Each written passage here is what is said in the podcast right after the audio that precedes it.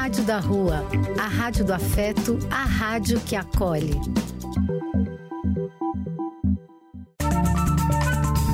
Apoio: Casa de Vó, Banho para Geral e Instituto de Políticas Relacionais. Programa e quem quiser que conte outra. Depois de ouvir uma boa história, é conversando que a gente se entende.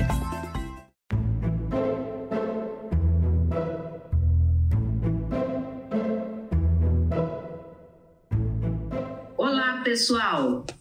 De novo aqui no nosso programa E Quem Quiser Que Conte Outra, o nosso programa semanal aqui na querida Rádio da Rua, a Rádio da Cidadania, da Espiritualidade e da Magia. Como sempre, essas duas contadoras de história que adoram bater um papo a respeito de temas variados, hein, Ru? Uhum. Eu, Carmen, na companhia da minha amiga Ruth. Diz aí, Ru. Então, eu tô aqui pensando, não sou uma contadora de história apenas, eu sou uma ouvidora de história. Sabe por quê? A história, o, o, o tema dessa semana me foi sugerido numa história que eu ouvi enquanto eu estava na fila para pegar o meu café. Eu tenho o hábito de tomar café no Sesc Bom Retiro, que é perto da onde eu trabalho, né? E é um lugar extremamente agradável. Eu vou quase dizer que é um oásis lá na região. Muito agradável, muito gostoso mesmo. E nesses dias quentes, eles têm um sorvete muito gostoso, mas que faz uma fila enorme. E a fila do sorvete é junto com a fila do café. Então, foi uma fila um pouco demorada. E aí, de repente, atrás de mim, eu ouço a seguinte conversa. Quer dizer, são fragmentos, é uma história que eu vi apenas um pedaço. O rapaz dizia assim: ah, Eu componho e a moça dizia assim: Eu tenho muitos versos. Aí eu virei, porque era uma coisa meio que convidava a participar da conversa. Eu virei e eu vi um, um rapaz que era funcionário do SESC e uma moça que era funcionária de uma prestadora de serviço que fazia limpeza. Ela estava na fila, mas ela estava com a roupa, com o uniforme de quem faz a limpeza lá. E, e, eles continuaram a conversar, eu comecei a participar da conversa e ela falou que ela, ela tinha vários versos que estavam esperando uh, ah, para se transformarem numa música e ela não sabia para quem dar. E aí nós conversamos sobre isso, eles marcaram de se encontrar e tudo mais. Eu pensei, nossa, se a gente abre espaço, esses encontros improváveis, eles acontecem. Eu não sei como terminou a história, porque a minha relação com essas duas pessoas terminou aí. Eu não sei se de fato eles se encontraram, eu não sei se de fato saiu uma parceria. Na verdade, nem importa porque o resultado final já vai ser uma outra história. Né? o que realmente importa é o que você percebeu nascendo uma possível relação entre alguém que compõe e alguém que escreve versos. Olha que coisa interessante. Sim, e raro, né? Se encontraram na fila. Na fila do café. E raro, né? Porque eu não acho que é todo mundo que faz poesia e eu não acho que é todo mundo que compõe música. E é interessante como eles estavam ali juntos no mesmo horário e a conversa foi para isso. Porque uhum. poderíamos estar na fila e conversar sobre o clima, sobre a política, sobre a guerra. Ou poderia estar cada um no seu celular e conversar sobre nada. Também poderia acontecer. Uhum. Né? E, e, que pena, porque teríamos todos perdido muito, eles inclusive. Sim. Sim. Né? Eu falei, olha que tema interessante. Quando a gente se abre, é, é o universo de possibilidades que abre pra gente. Vamos uhum. conversar sobre isso. Vamos lá. Os encontros improváveis. Exato. muito interessante, muito interessante. Então, e quando eu trouxe o tema, te lembrou alguma coisa? Olha, quando você trouxe o tema, você sabe que eu gosto de mergulhar nas reminiscências, né? Uhum. E eu estou sempre convidando as pessoas que porventura estejam nos ouvindo que também mergulhem nas suas reminiscências, né? É, é, muito bom ler, é muito bom assistir um bom filme, mas se a gente para e mergulha nas reminiscências, cada um de nós é um arsenal Uhum. de bons filmes e bons livros, né? É, então, quando você falou, eu, eu me lembrei de Amores Improváveis. E aí eu lembrei da minha tia Nhanhá. Tia Nhanhá. Nhanhá é Na apelido? verdade, a tia Nhanhá era tia da minha avó, da mãe da minha mãe. Então, quem lembra, eu não lembro dela, quando eu nasci, ela já tinha morrido ou estava para morrer. Quem lembra dela, quem lembrava era minha mãe, minha mãe e, os irmãos dela, meu tio e tal. E a lembrança deles era de uma velha, muito mal-humorada, muito autoritária, que vivia naquele casarão, era uma chácara no alto do morro, Minas, não tem praticamente rua plana, é só morro, Uhum. né? E ela tinha uma chácara lá em cima, e a chácara tinha muitas árvores frutíferas, e a criançada ficava doida, mas ela não oferecia, ela não deixava a criançada pegar. Então os meninos invadiam a chácara sem ela ver e roubavam mangas, roubavam frutas. E aí, para intimidar o pessoal, essa era a figura da tia Nhanhá que me contaram. Ela ficava sentada na varanda, numa cadeira de balanço, com uma espingarda no colo.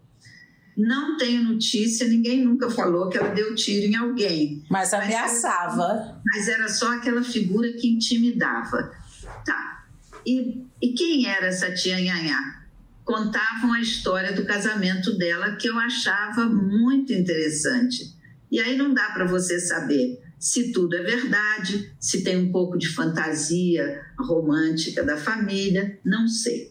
A história que se contava é que a tia Nhanhá foi apresentada para o homem que seria o marido dela quando ela ainda era criança, brincava de boneca. Dizem que ela ficou muito revoltada, porque ela tinha um temperamento forte, e ela falou que não queria casar com aquele homem velho.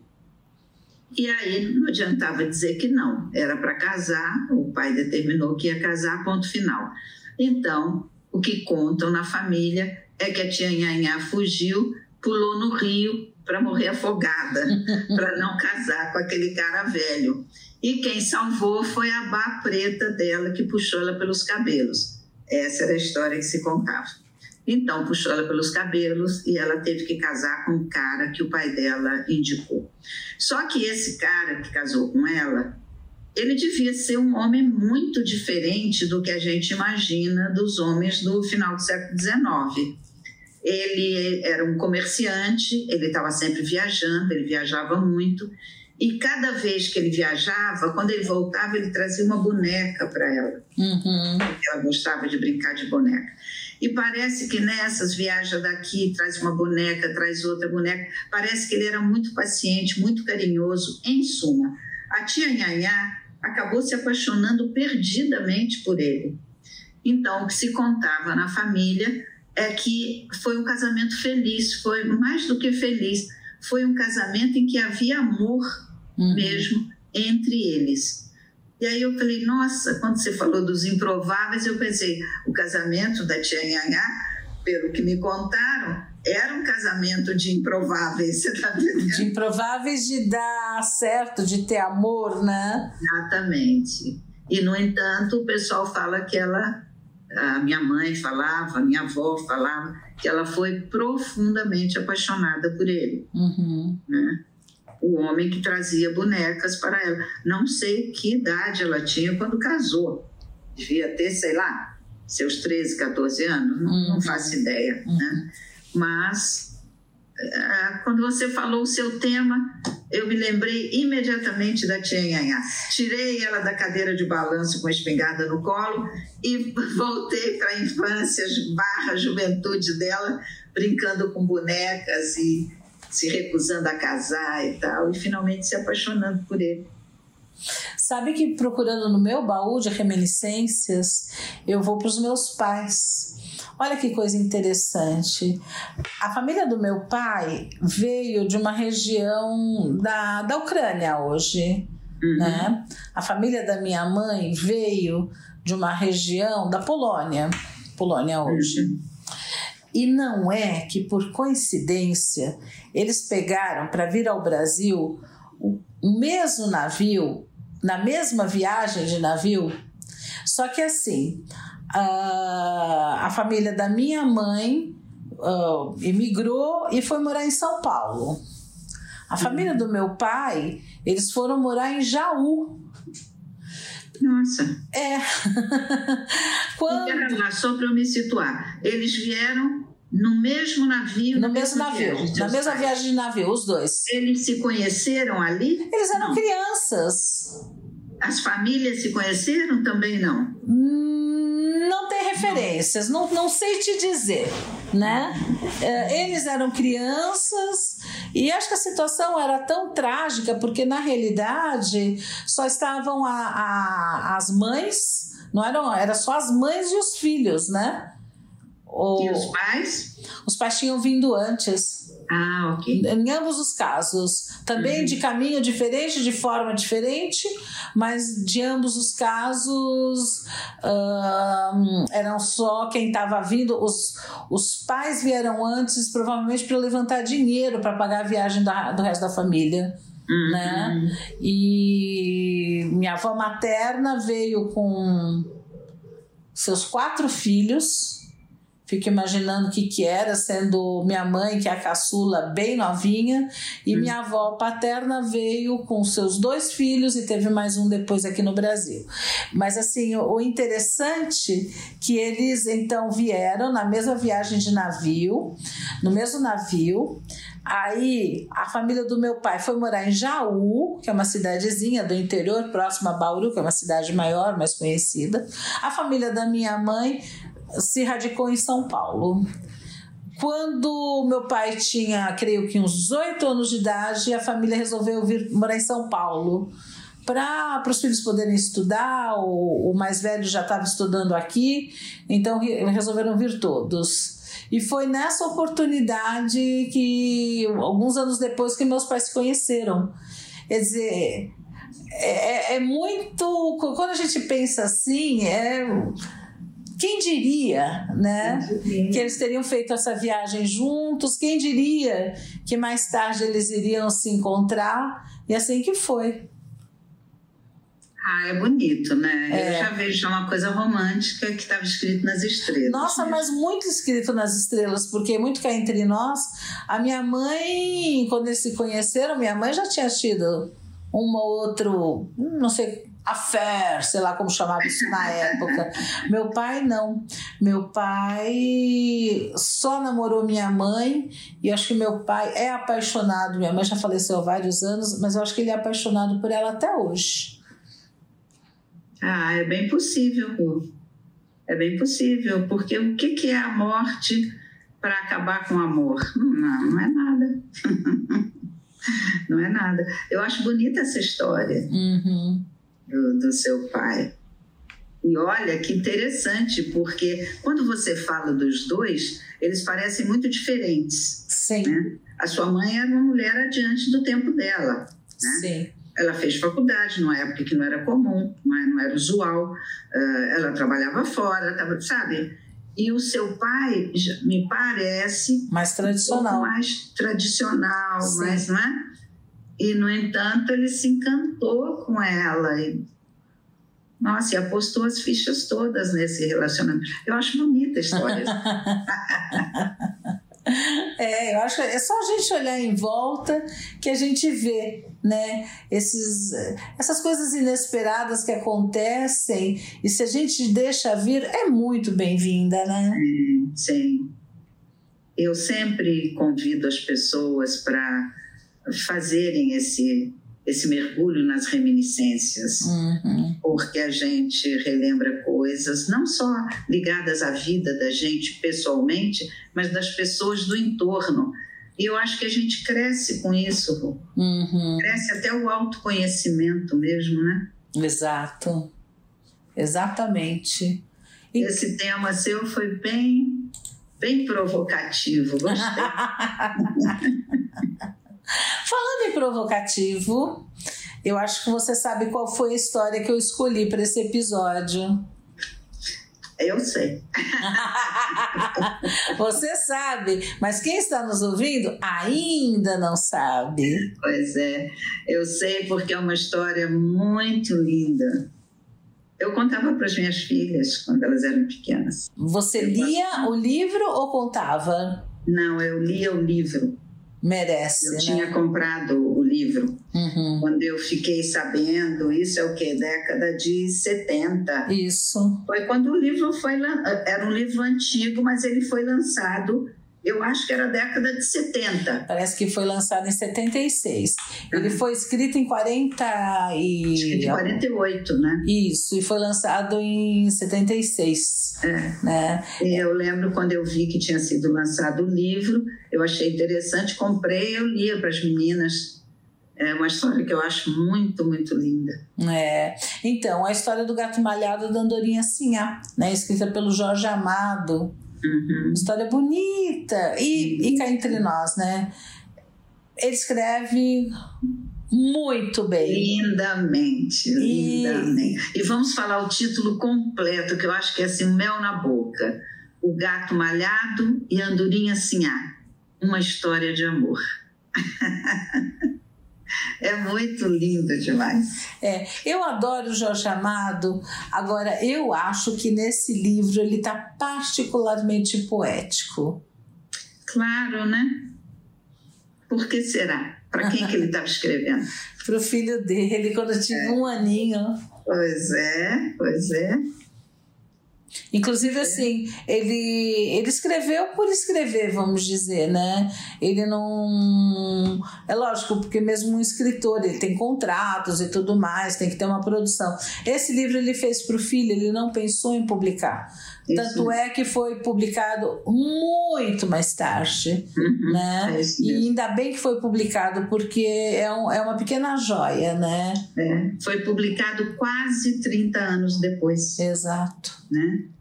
Mas é muito bonito, ele ele escreve assim com mel na boca, assim, muito, muito bonito. Uhum. Sempre gostei. Ah, eu acho que está na hora da gente ouvir a história, que tal? Então vamos lá.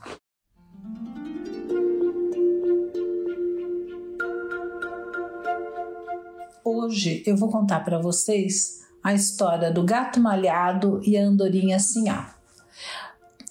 Esse Gato Malhado, Andorinha Sinhá, é um livro infanto-juvenil do, do nosso querido escritor brasileiro Jorge Amado. E ele foi publicado em 76. É a, é a história de amor escrita em 1948 em Paris, quando Jorge Amado residia com a sua esposa Zélia Gattai e seu filho João Jorge. E ele escreveu para o filho quando o filho fez um ano, como presente de aniversário. Ele não pretendia publicar, mas acabou sendo publicado. Que bom para nós, porque a história é belíssima. Eu vou apresentar para vocês um pequeno resumo. Agora eu recomendo fortemente. Leiam o livro. Uh, a forma que, que Jorge Amado se expressa eu, eu não consegui trazer no meu resumo, tanto é que o final do, da história que eu vou contar, eu vou ler o finalzinho do livro, só para vocês sentirem a forma poética que ele se expressa. Mas a história é linda de toda maneira e vale a pena. O tempo prometera amanhã uma rosa azul se a história que ela contasse fosse boa. Era uma história de amor entre o gato malhado e Andorinha Sinhá. O gato malhado era um gato já velho, mal-humorado e muito mal. O temperamento dele não era nada bom. Bastava aparecer no parque para todos fugirem às pressas. E ele não se importava mesmo com os outros, ia tocando a vida com indiferença habitual. Até que, chegada certa primavera, o gato nota ah, que a andorinha Sinhá não tem receio algum dele. Ela era uma jovem andorinha que, quando todos fugiram, ela permaneceu num galho de árvore. Aí começaram a conversar um pouquinho, ou melhor, discutir. Desde esse dia, o gato malhado só pensava na andorinha sinhá e vice-versa. Numa manhã, ele passeou pelo parque e os seus pés levaram até a casa da andorinha. A partir daí, todos os dias se encontravam para passear e conversar. Já no fim do verão, o gato disse a Andorinha que até casava com ela, mas ela respondeu que andorinhas não se casam com os gatos. Depois disso, Andorinha andou desaparecida. Andou pela boca dos animais um boato que Andorinha namorava com gato e todos criticavam ambos. Algum dia mais tarde, já no outono, o gato soube que Andorinha estava de casamento marcado com Rouxinol, muito amigo dela. Desde então, o gato malhado passou a andar triste e mal-humorado com todos.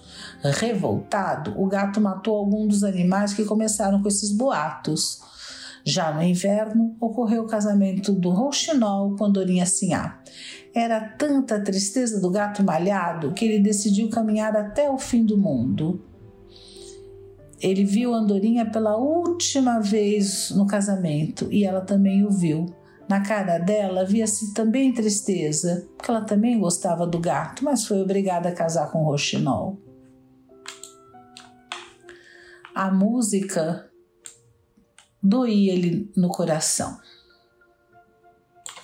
Canção nupcial para os noivos. Para o gato malhado, canto funerário. Tomou da pétala de rosa, olhou mais uma vez o parque coberto pelo inverno, saiu andando devagar. Conhece um lugar longínquo onde vive apenas a cobra cascavel, que ninguém aceita nos parques nem nas plantações. O gato tomou a direção dos estreitos caminhos que conduzem à encruzilhada do fim do mundo. Quando passou em frente à casa da festa, viu os noivos que saíam. Andorinha também o viu e adivinhou o rumo dos seus passos. Qualquer coisa rolou então dos céus sobre a pétala que o gato levava na mão. Sobre o vermelho de sangue da pétala de rosa brilhou a luz da lágrima da andorinha sinhá. Iluminou o solitário caminho do gato malhado, na noite sem estrelas. Aqui termina a história que a manhã ouviu do vento e contou ao tempo que lhe deu a prometida rosa azul. Em certos dias de primavera, a manhã coloca sobre o luminoso vestido essa rosa azul de antigas idades então se diz que faz uma esplêndida manhã toda azul.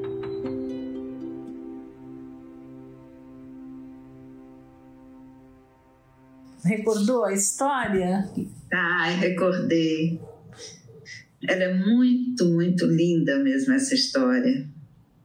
Tem um final um pouco triste para o meu gosto, mas. Muito triste. É. Mas o que a gente andou pensando, né, juntas, é que provavelmente, se fosse hoje, talvez a história fosse diferente, terminasse de outra maneira, né? Ah, eu tenho quase certeza disso, porque essa história foi escrita em 48. 48, realmente, o gato malhado casar com a Andorinha e o pessoal do jardim, os outros bichos aceitarem, acho que ia ser meio difícil. Uhum. Mas hoje, talvez a história caminhasse para um final diferente. É. Porque era gato, era outra espécie, né? Era outra uhum. idade, outra faixa etária, quer dizer, uma série de preconceitos que hoje, não vamos dizer que o mundo está uma maravilha, mas eu acho que algumas pessoas conseguem muito bem se rebelar a, a alguns preconceitos, né? É, eu acho que a gente vive um momento em que há uma, um movimento no sentido de abrir uh, novas perspectivas, novos caminhos, né? Então, talvez de qualquer forma a história é provocativa, porque ela já começa com um predador, que é o gato, se apaixonando pela sua presa, que é a andorinha, né? e uma coisa que sempre me encantou nessa história é como a andorinha ela traz uma, uma leveza, uma alegria para a vida do gato que ele não tinha. Uhum. Não tinha espaço para isso na vida dele. Ele estava tão ensimesmado no mau humor dele, né? naquela posição de vilão daquele jardim, todo mundo tendo medo dele e tal, que não tinha espaço para leveza, para alegria. E a Andorinha traz isso para a vida dele. Isso sempre me fascinou. Uhum. Mas você acha que a andorinha, ou seja, é a, é a figura por quem você se apaixona, ou é o apaixonamento que traz essa leveza? Eu acho que é tudo, porque tem até uma outra coisa que me sensibilizava nessa história, porque ele se apaixona, o gato se apaixona por ela na primavera, uhum. que ele vai fazendo uma, um contato com as estações do ano, Sim. né? Então ele se apaixona na primavera. Então se você respira, se você abre os olhos, você libera os seus sentidos para como o mundo está respirando à sua volta, eu acho que você fica pronto.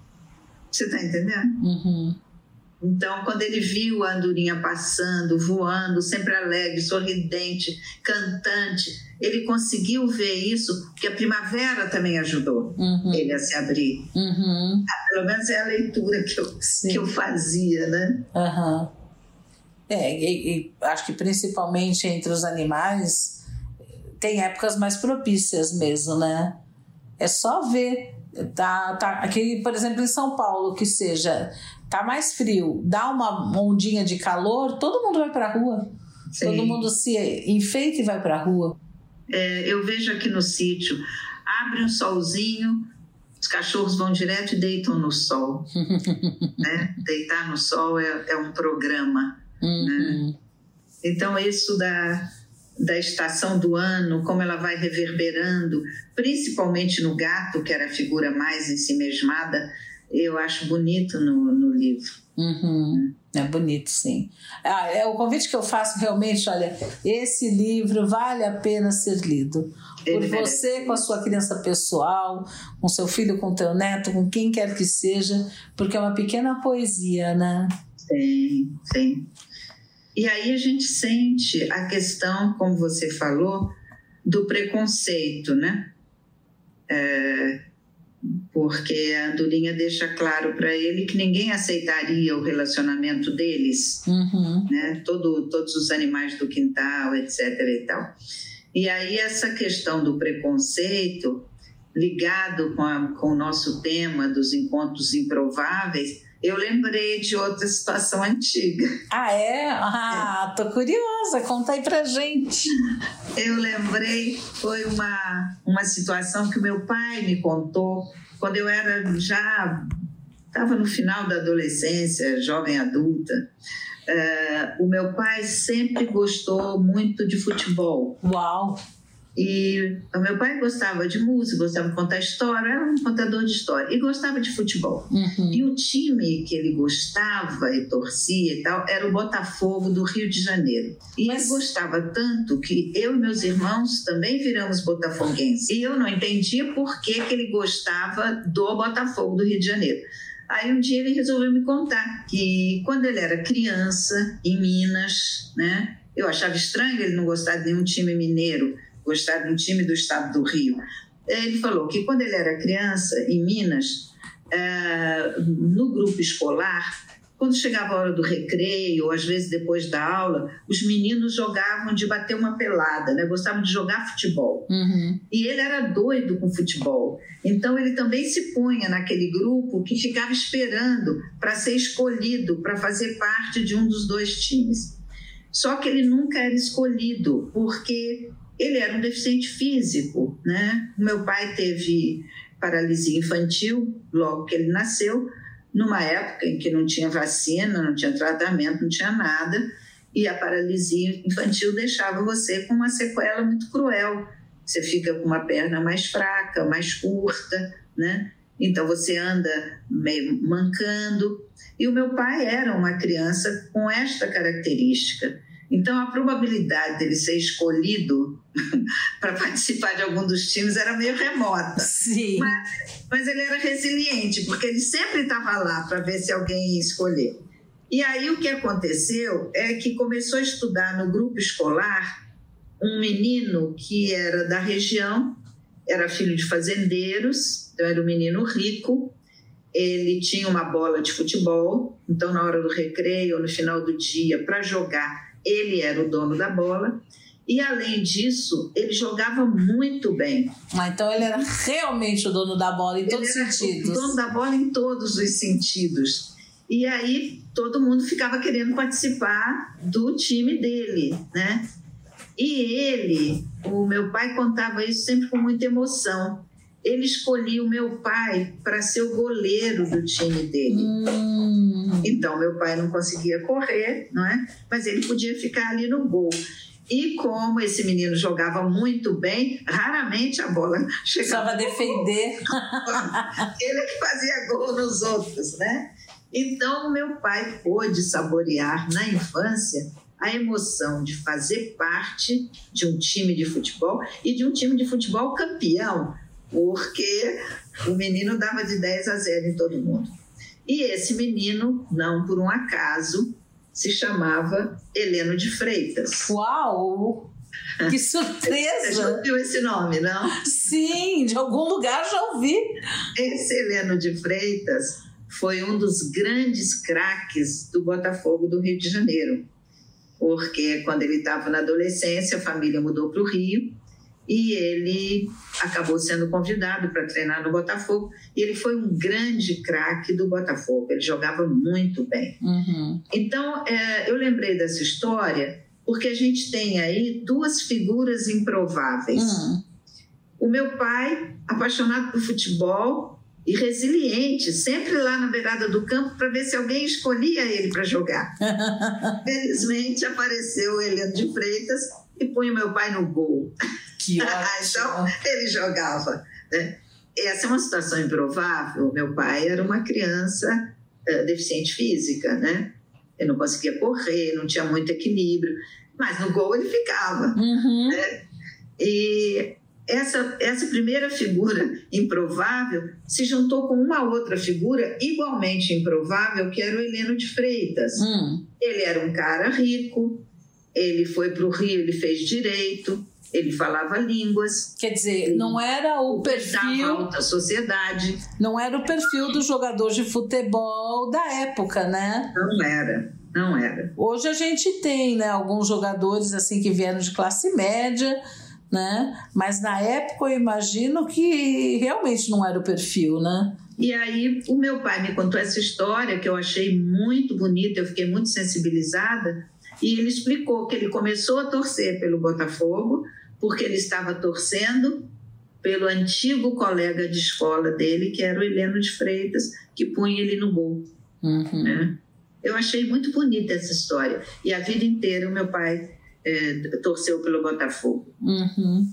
E ele contava, inclusive, com tristeza, que o final de vida do Heleno foi muito triste. Ele morreu com 39 anos. Nossa, Ele foi cedo. enlouquecendo e às vezes tinha lembrança quando ia a Minas e tal do pessoal comentar dele pela cidade, que ele foi internado em sanatórios em Barbacena. Às vezes ele pela cidade completamente alterado e tinha um vício em, em drogas, em bebida. É, é uma história triste a do Heleno, e, mas é uma figura, eu acho, muito fascinante. E, e para quem tem curiosidade, em 2011 foi feito um filme sobre a vida dele. O filme chama Heleno. Uhum. E você encontra esse filme no, na Globoplay. Olha. Quem faz o papel dele é o Rodrigo Santoro. Olha. Bonitão, né? Sim. É que uma das coisas que o pessoal fala é que o Heleno era bonito, Uhum. né? E um, um escritor que escreveu sobre ele falava, como é que ele dizia? Heleno de Freitas, rosto de Rodolfo Valentino e temperamento de cão raivoso.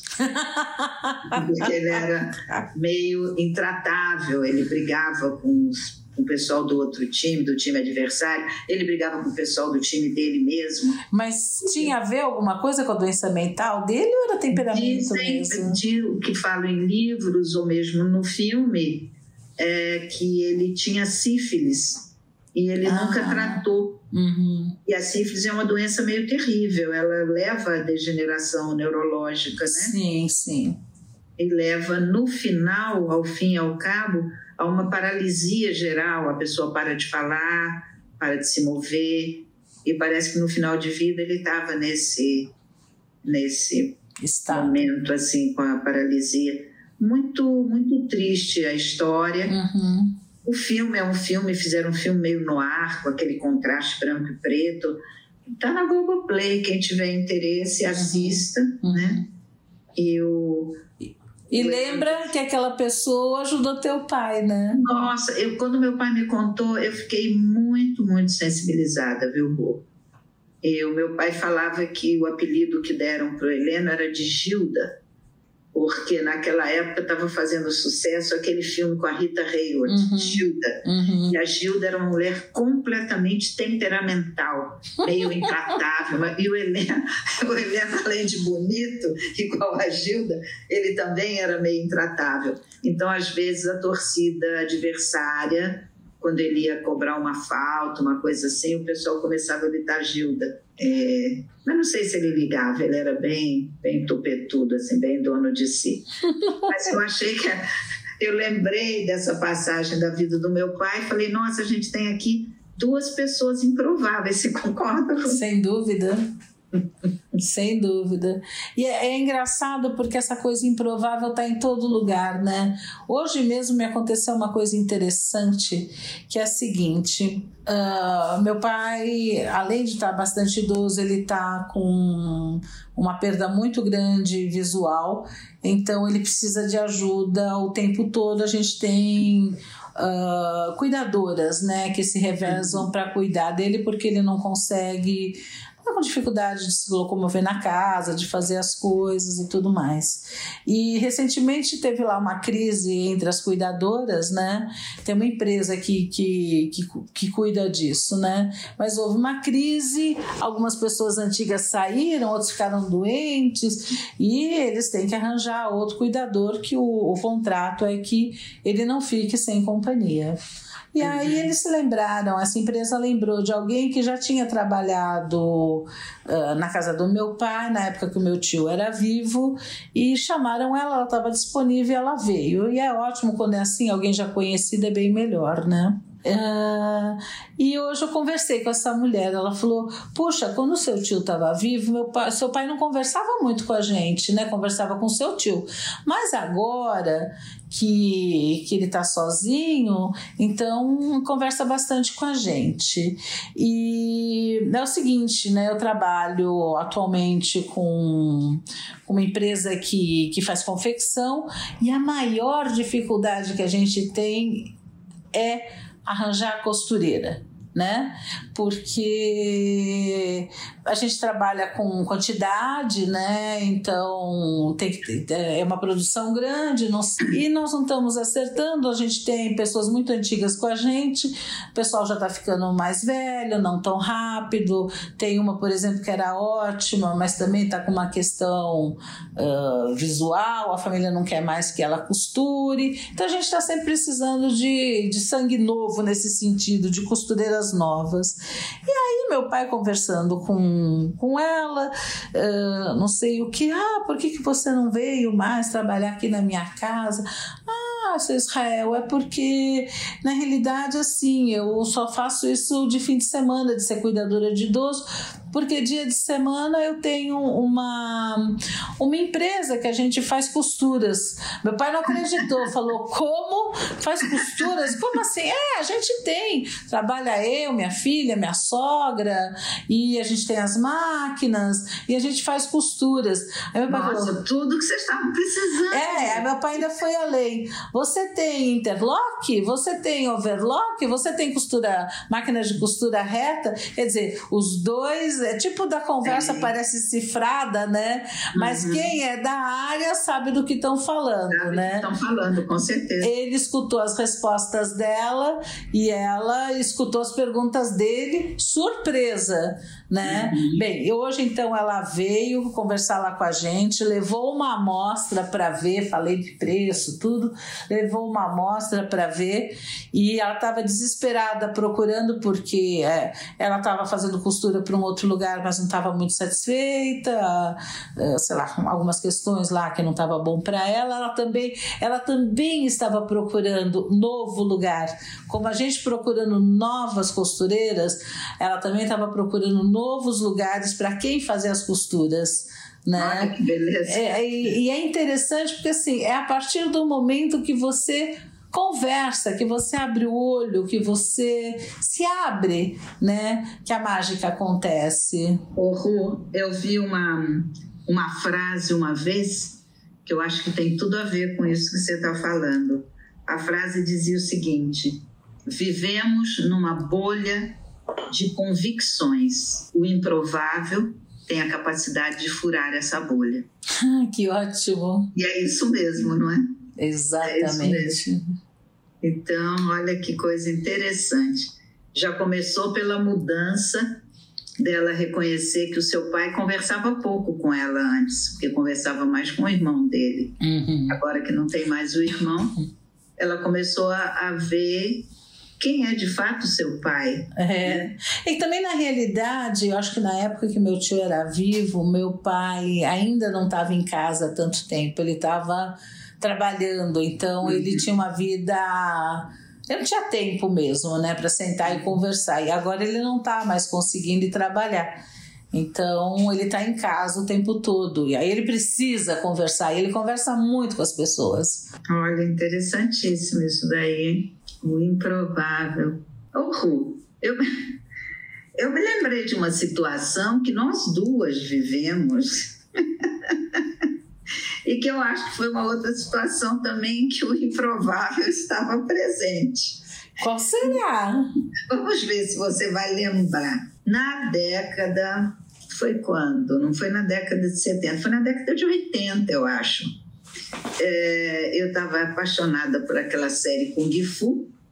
E aí um dia eu encontrei com você e você falou que você tinha resolvido experimentar fazer karatê lá na USP. Hum, CPUSP. E eu falei, nossa, eu estou assistindo Kung Fu, eu queria fazer Kung Fu, mas na USP tem Kung Fu? Você falou, não, Kung Fu não tem, mas tem Karatê. E eu estou achando divertidíssimo. Aí eu fui ver. Aí eu fui ver e me encantei, né? Então, ah, durante aquele semestre, eu era iniciante, faixa branca, você era faixa amarela, você já, você já estava no seu segundo semestre. a gente ri porque hoje a gente sabe, né? Que karatê é coisa para décadas, não para semestre, né? Mas ali ia de semestre em semestre com as faixas coloridas. Acho que até para incentivar o pessoal, né? E aí a gente comecei a treinar, me empolguei, aí eu lia bastante, estudava sobre karatê e tal, e tinha os katas que eram aquela, aqueles movimentos que parecem uma coreografia, né? É, uma sequência de golpes, né? Uma sequência assim. de golpes, né? E aí teve um campeonato, ia ter um campeonato na USP. O campeonato ia ter lutas, né? E ia ter campeonato de kata. E aí e aí a gente resolveu participar do campeonato. Você lembra disso? Olha, só de lembrar eu já rio. Participar do campeonato de Catar eram preciso três pessoas. Aí a gente fez amizade com uma menina que era faixa vermelha. Então era, são os iniciantes, era faixa branca, amarela e vermelha. Então, eu era faixa branca, você era amarela, a menina era faixa vermelha. E a gente ensaiou, ensaiou. Acho que o primeiro catar. Ah, foi o primeiro. Que foi, acho que foi o primeiro catar. Uma coisa assim que ninguém em campeonato faz catar básico. Nós fomos o primeirão catar. E eu nunca me esqueço, quando a gente entrou no tatame, no tatame a gente foi anunciar e entramos no tatame, estavam sentados os juízes, assim, numa mesinha na ponta do tatame. Aí eu olhei, o sensei olhou para a gente, ele abaixou a cabecinha, ele riu, ele começou a rir porque acho que ele achou. Depois ele veio cumprimentar cumprimentar a nossa ousadia de, de enfrentar o campeonato com um catar de iniciante, porque a gente era iniciante. Eu acho que essa também foi outra situação do improvável. Ninguém imaginava quando a gente entrou naquele tatame para competir. Foi muito legal. E quando eu conto essa história, eu sempre faço questão de dizer que a gente ficou em sétimo lugar. Uhum. E quem ouve sempre me cumprimenta, fala: Nossa, sétimo lugar. Que é beleza. Bom, uma ótima classificação. Eu falei, claro, tinha só oito grupos. Então, mas a gente foi melhor do que um grupo lá. Ah, teve um grupo que foi pior que a gente. Então, se a gente tivesse continuado a cada semestre apresentado, eu tenho certeza que a gente ia subindo os lugares. Olha, essa é uma situação também do, de ousar ousar sonhar, mas um sonho impossível. É o, o, improvável acontecendo. Mas pelo menos, não sei como fica para você a lembrança. Para mim fica uma lembrança muito boa. Para mim daí. também, muito divertida. Uh, sim, nós somos de uma audácia nós somos extremamente nós audaciosas. audaciosas, né? Mas foi muito divertido, foi muito bom. Foi, foi sim. Foi. E, e cá entre nós, a gente se dedicou, né, Ru? A gente ensaiou. Eu confesso que eu esperava ter uma classificação melhor. eu não tenho a menor dúvida. Você sabe, Ru, eu, eu dei uma passeada quando você trouxe esse tema dos encontros improváveis. Eu, eu fiquei pensando sobre filmes, livros, sobre personagens Uhum. Não sei se passou alguma coisa assim pela sua cabeça, mas passou pela minha cabeça. E uh, os primeiros personagens que me vieram foram Romeu e Julieta, uhum. como os amores improváveis, uhum. né?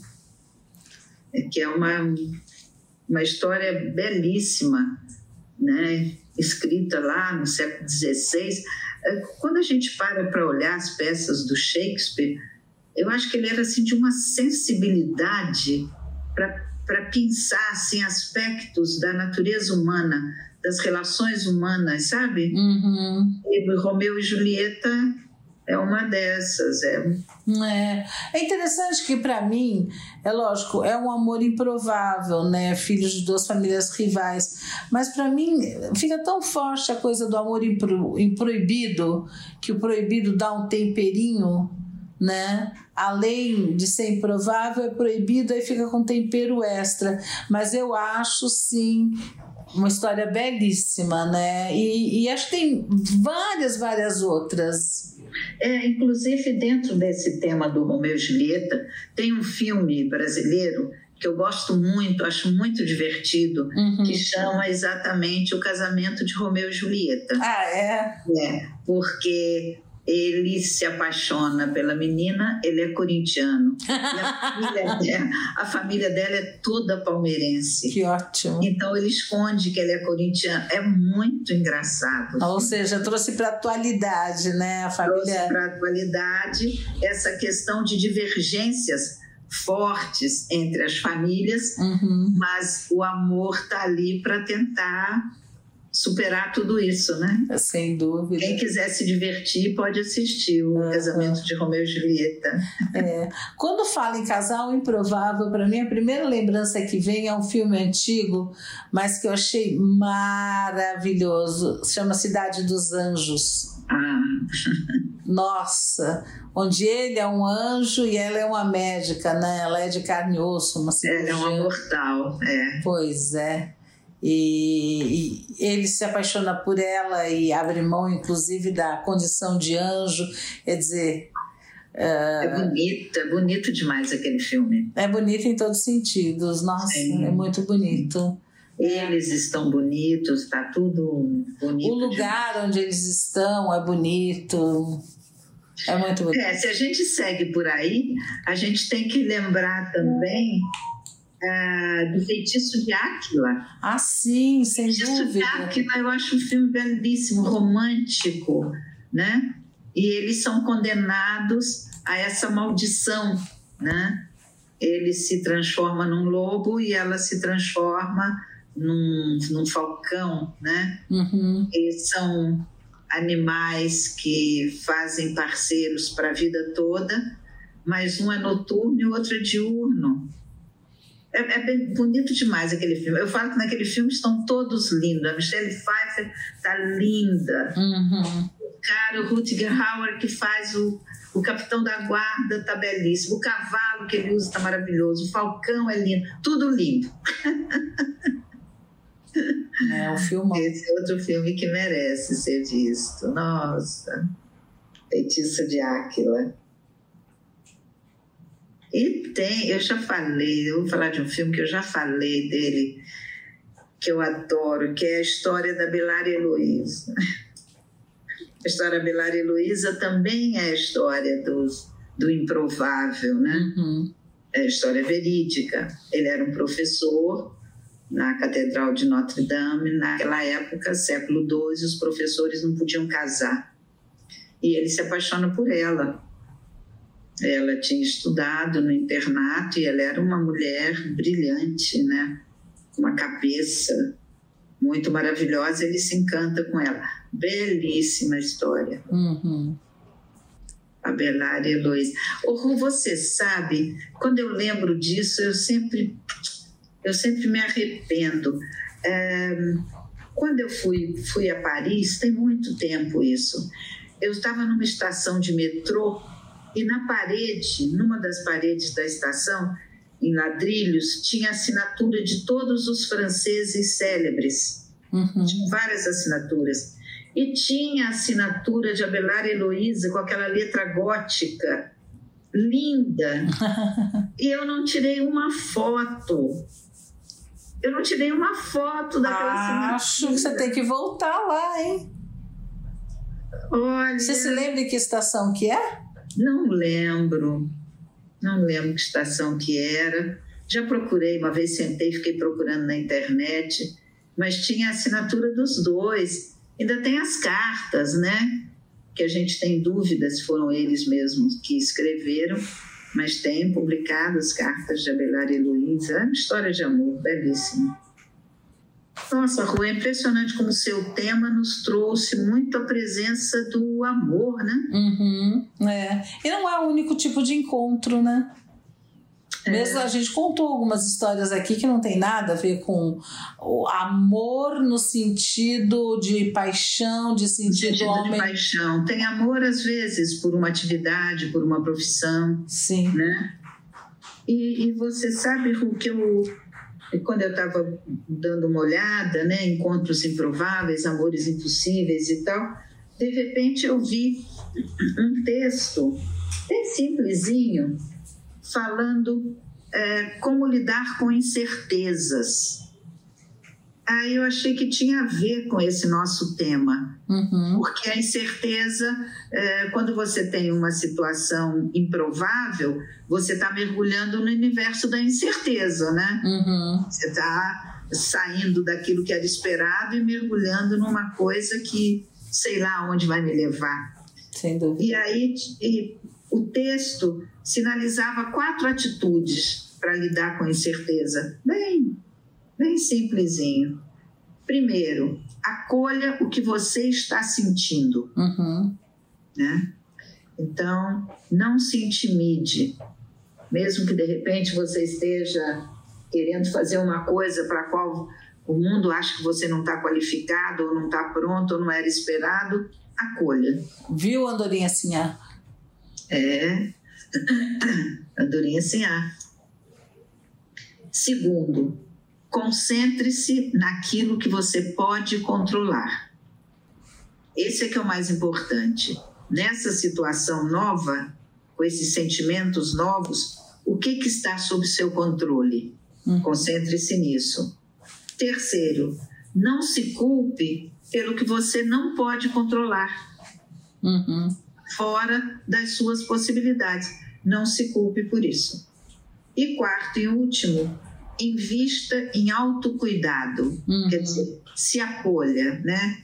Então, coma comidas que você gosta, vá a lugares que você goste, tire um tempo para não fazer nada, para ficar com você mesmo. Uhum. Né?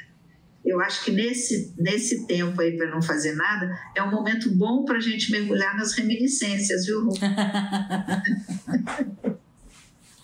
Tanto as familiares como as pessoais, né? Todas, todas, todas, todas.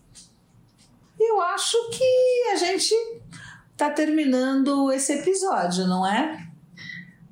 Olha, com, com um gostinho assim de boas lembranças, possibilidades de superação, resiliência. Acho que por trás das coisas que a gente lembrou, das coisas que a gente falou, tem tudo isso, né? Tem um uhum. caldo de tudo isso, você não sente? Sim, de uma abertura para o novo, de uma abertura para o inesperado, para sair da caixinha. Que, de ousar. Exato, que tudo isso pode, pode, né?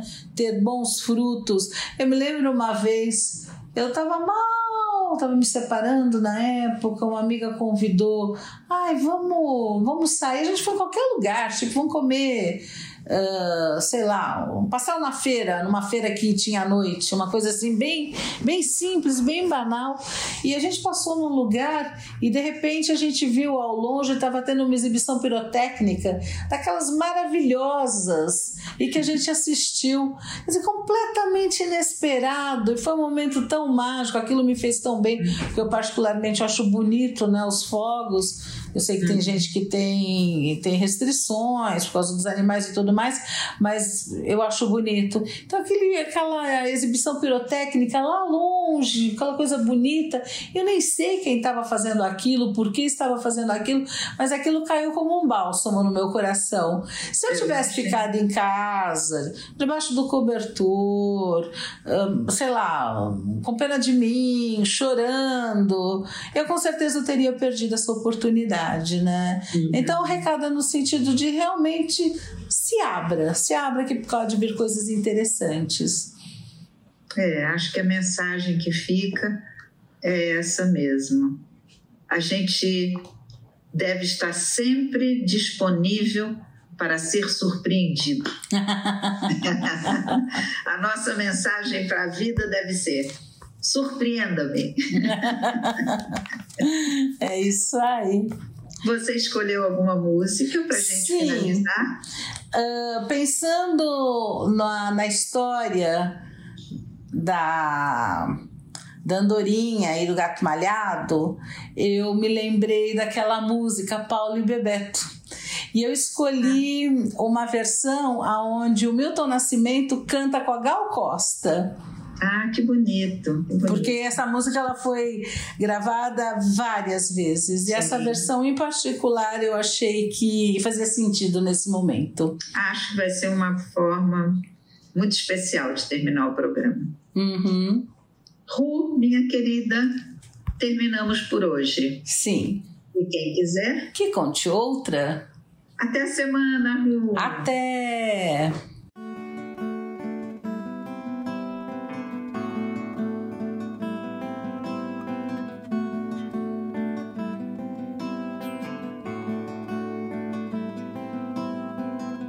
Da vida, que amor, brincadeira, Vera. Eles amaram de qualquer maneira, Vera. Qualquer maneira de amor vale a pena. Qualquer maneira de amor valerá.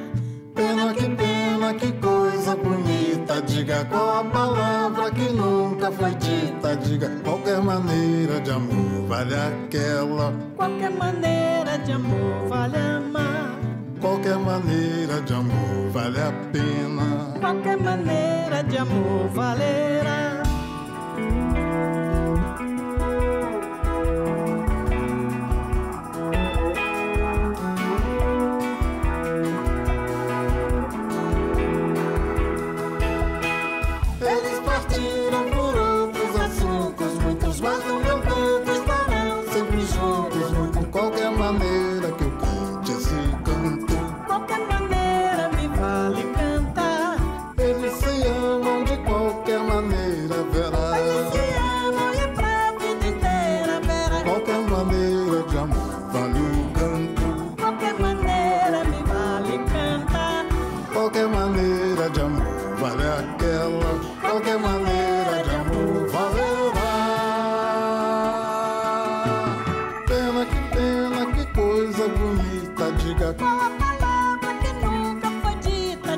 Qualquer maneira de amor vale o canto.